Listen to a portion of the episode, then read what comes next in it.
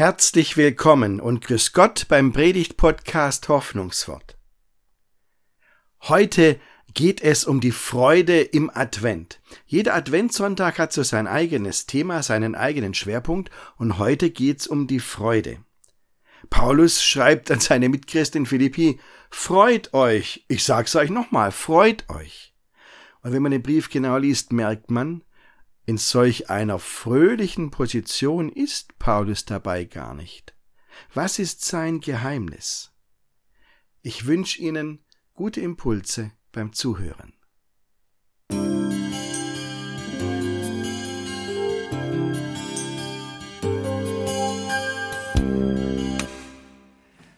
Vier Sonntage haben wir im Advent, liebe Gemeinde, das ist nichts Neues. Im nächsten Jahr gibt es nur drei, aber das ist eine Ausnahme.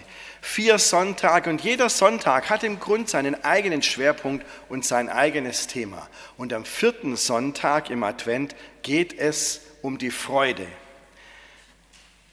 Sie haben es am Anfang des Gottesdienstes schon gehört, dass Paulus geschrieben hat, freut euch in dem Herrn alle Wege. Ich lese Ihnen diesen Abschnitt aus dem Philipperbrief einmal im Zusammenhang vor. Da schreibt Paulus, an die Mitchristen in Philippi. Freut euch in dem Herrn alle Wege. Und abermals sage ich, freut euch.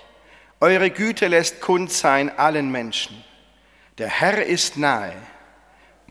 Sorgt euch um nichts, sondern in allen Dingen lasst eure Bitten in Gebet und Flehen mit Danksagung vor Gott kund werden. Und der Friede Gottes, der höher ist als alle Vernunft, wird eure Herzen und Sinne in Christus Jesus bewahren. So hat es Paulus an die Philipper geschrieben. Kleine Randbemerkung gleich am Anfang. Ihnen ist vielleicht aufgefallen, die letzte Zeile heißt, der Friede Gottes wird eure Herzen und Sinne in Christus Jesus bewahren. Für Paulus war das nochmal, war das normal, die Reihenfolge der Worte so zu schreiben. Nicht Jesus Christus, sondern Christus Jesus. Für uns ist Christus mehr so der Nachname von Jesus. Für Paulus aber war es damals eben schlicht und einfach der Titel, der Messias. Hätte er hebräisch geschrieben, würde hier Messias stehen oder Meschiach. Und ähm, Messias auf Griechisch heißt eben Christus. Der, deswegen in Christus Jesus. Aber das ist nur eine Nebenbemerkung. Paulus kann hier kaum an sich halten. Es geht um die Freude. Freut euch und ich sage es euch gleich nochmals, freut euch. So, damit ist eigentlich alles schon gesagt. Naja, aber mit der Freude ist das so eine Sache. Gell? Das ist mir aufgefallen nach der Schule. Als ich aus der Schule raus war, da habe ich ein freiwilliges soziales Jahr gemacht. Okay, in meinem Fall war es nicht ganz so freiwillig. Das ist Vorschrift, wenn man Theologie studieren will. Und ich war in dieser Zeit in Heilbronn für die Konformanten. Das ist eine kleine Stadt im Norden von Baden-Württemberg. Und ähm, ich war dort in einem Wohnheim für, in einem Übernachtungsheim für wohnungslose Männer. Das heißt, die Leute, die als Wohnungslose tagsüber irgendwo in der Stadt unterwegs waren oder in der Fußgängerzone saßen, mit so einem Becher zwischen den Beinen, ähm, die kamen dann, wenn ich Dienstbeginn hatte, ich habe meistens die Nachtschicht gemacht, ähm, wenn ich Dienstbeginn hatte, so um 5 Uhr nachmittags, kamen die dann ins Haus und haben sich angemeldet und dann haben sie da ein Bett zum Übernachten bekommen. Das war mein Job, das einzuteilen. Und dann gab es Abendessen und abends saß ich dann in der Pforte und war an, ansprechbar für die Männer. Und ähm, dann kam irgendwann die Nachtruhe, da musste ich dafür sorgen, dass es ruhig ist im Haus und hatte ein Bett in der Pforte. Da habe ich dann tatsächlich geschlafen. Und am nächsten Morgen ging es wieder los, Frühstück machen für die Männer, helfen beim verteilen und dann um 9 Uhr haben sich die Männer abgemeldet und sind wieder raus auf die Straße. Das war so mein freiwilliges soziales Jahr, das ich in Heilbronn gemacht habe. Das heißt, ich habe Nachtschicht gehabt, konnte trotzdem schlafen und morgens um neun habe ich Feierabend gehabt, den ganzen Tag Zeit. Stellt euch vor. Was für Aussichten. Ich war dann, ich konnte machen, was ich wollte. Ich war dann oft in Heilbronn unterwegs was ich jetzt von den Sehenswürdigkeiten her relativ schnell erledigt hatte. Aber ich saß dann zum Beispiel in der Fußgängerzone auf so einer Bank und schaute dem bunten Treiben zu und da fiel mir was auf. Fiel mir auch auf, ähm, wenn ich mal ins Hallenbad ging, da war es am deutlichsten für mich, komischerweise. Mir fiel auf, wenn ich den Leuten, wenn ich mir die Leute mal anschaute und schaute ihnen in die Augen, also Leute, die ich nicht kannte, die einfach vorbeiliefen, dann fiel mir auf, wie leer ihre Blicke waren, wie glanzlos ihre Augen waren. Also das hat sicherlich nichts mit Heilbronn zu tun, das ist, glaube glaub ich, überall so. Ich weiß nicht, ob Sie das überhaupt machen, den Leuten, die Sie nicht kennen und treffen in Herrenberg oder sonst wo, mal in die Augen zu schauen. Ich war echt erschrocken, dass, dass diese Blicke so leer waren. Dass, und wenn die Augen Fenster in die Seele sind, na dann gute Nacht. Wenn man mal in der S-Bahn fährt und vom Handy aufschaut, das geht, ähm, und schaut sich die Leute an, dann kann man, glaube ich, hier auch hier ganz Ähnliches sehen. Was natürlich auch zum Teil mit der Uhrzeit zu tun hat. Wenn Sie morgens um sieben am Pfarrhaus klingeln oder ihr auf dem Weg zum Bus bei mir am Pfarrhaus klingelt, dann werde ich euch auch mit sehr glanzlosen Augen entgegentreten. Das verspreche ich euch. Morgens um sieben ist noch nichts los bei mir, mit mir. Auch wenn das los sein muss. Also, das ist mir aufgefallen. Von Freude eigentlich keine Spur. Und ich dachte, was ist los mit den Leuten? Jetzt kann man natürlich sagen, Herr Ross, kommen Sie, wir sind Schwaben, wir feiern uns Hälinge. Aber ob das als Erklärung reicht, weiß ich nicht. Natürlich, es gibt vielleicht auch gerade nichts, wo man sich so drüber freuen kann. Ich meine, jeder trägt sein Päckle mit sich rum. Jede hat ihre Last auf ihren Schultern zu tragen. Die einen haben Ärger im Geschäft, wirklich keinen Spaß. Die anderen machen sich Sorgen um ihre Kinder. Oder man hat Streit mit seinen Eltern, das nervt auch. Oder es ist jemand krank.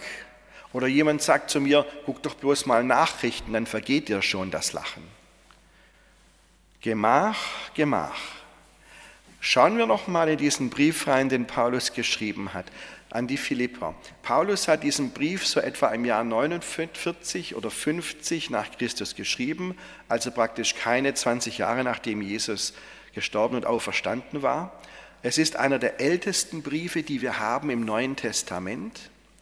Und wenn man jetzt mal diesen Brief im Zusammenhang anschaut, dann merkt man, der Paulus, der hier geschrieben hat, freut euch, ich sage es gleich nochmal, freut euch richtig, der hatte keinen Grund, sich zu freuen. Warum? Der saß im Gefängnis. Der war ein Gefangener und er wusste nicht, wie es mit ihm weitergeht. Paulus, der geschrieben hat, freut euch, hatte selber echt keinen Grund zum Freuen. Und ich glaube nicht, dass er diesen Brief an die Mitchristen in Philippi geschrieben hat, um ihnen zu sagen, Leute, ich habe gerade keinen Grund zu freuen, aber ihr könnt euch ja freuen, euch geht es ja gut. Ich glaube, so hat er es nicht gemeint. Denn wenn man diesen Brief mal ganz liest, hat ja nur vier Kapitel, dann steht in jedem einzelnen Kapitel, freut euch. Und dann merkt man, wenn jemand aus dem Gefängnis schreibt, und ich sage jetzt nichts über die Haftbedingungen in der Antike, wenn jemand aus dem Gefängnis schreibt, freut euch, dann geht es hier nicht um die Partylaune, so schön das ist mit der Partylaune. Da geht, dann geht es hier nicht um den Spaß, den man hat, wenn man Achterbahn fährt. Dann geht es auch nicht darum, dass man einen besonderen Grund zur Freude braucht. Mensch, wem kann es euch besser gehen als euch Konfirmanden? Noch zwei Tage Schule, keine Arbeit mehr, oder? Echt? Mein Beileid. Aber dann Weihnachtsferien, also kann eigentlich kaum besser sein. Ja? Aber das ist der Knackpunkt an diesen Sätzen des Paulus. Es geht hier nicht um einen bestimmten Grund, den man braucht, um sich freuen zu können. Es geht hier um eine Grundhaltung. Es geht um eine Lebenseinstellung, eine Lebenshaltung, die wir als Christen an den Tag legen können. Denn Paulus schreibt ja nicht nur freut euch, sondern er schreibt freut euch in dem Herrn. In dem Herrn. Was heißt, freut euch in dem Herrn? Schon hundertmal gehört, aber was heißt, freut euch in dem Herrn? Vielleicht das, dass wir mit Gott verbunden sind. Freut euch, dass ihr mit Gott verbunden seid, dass ihr Gott habt. Das ist dann eine Freude, die ganz tief innen sitzt. Das ist eine Freude, weil ich sagen kann, ich bin verbunden mit Gott. Ich bin geborgen in Gott und, und Gott trägt mich. Gott hält mich. Auch wenn es mir richtig schlecht geht, Gott ist bei mir. Und ob ich schon wanderte im finstern Tal, fürchte ich kein Unglück, denn du bist bei mir. Dein Stecken und Stab trösten mich. Ja, Gott ist bei mir. Das ist unser Glaube. Und wissen Sie, dieser Glaube macht uns innerlich stark. Das ist was ganz Besonderes. All das Dunkle in der Welt darf uns diese Freude nicht nehmen. Und all das Negative in der Welt darf uns und kann uns diese innere Stärke nicht nehmen. Das ist so unglaublich wertvoll, dass wir mit Gott verbunden sind. Ich bin in meinem Leben schon an Sterbebetten gestanden, in denen lag ein Mensch, der im Sterben lag, aber sich gefreut hat. Das ist immer was Besonderes. Ich, ich treffe manchmal ähm, eine ältere Dame im Rollstuhl, die strahlt mich an und sagt, ich bin bald bei meinem Herrn, das ist so herrlich. Die freut sich richtig. Also, das ist die Freude, die innerlich stark macht, auch wenn es äußerlich überhaupt einem gar nicht danach ist. Ich sehe halt die Gefahr, dass wir selber das gar nicht so wahrnehmen und wertschätzen, unseren Glauben für schwach halten und denken, naja, Gott ist toll, aber im Alltag hilft das da nicht so viel.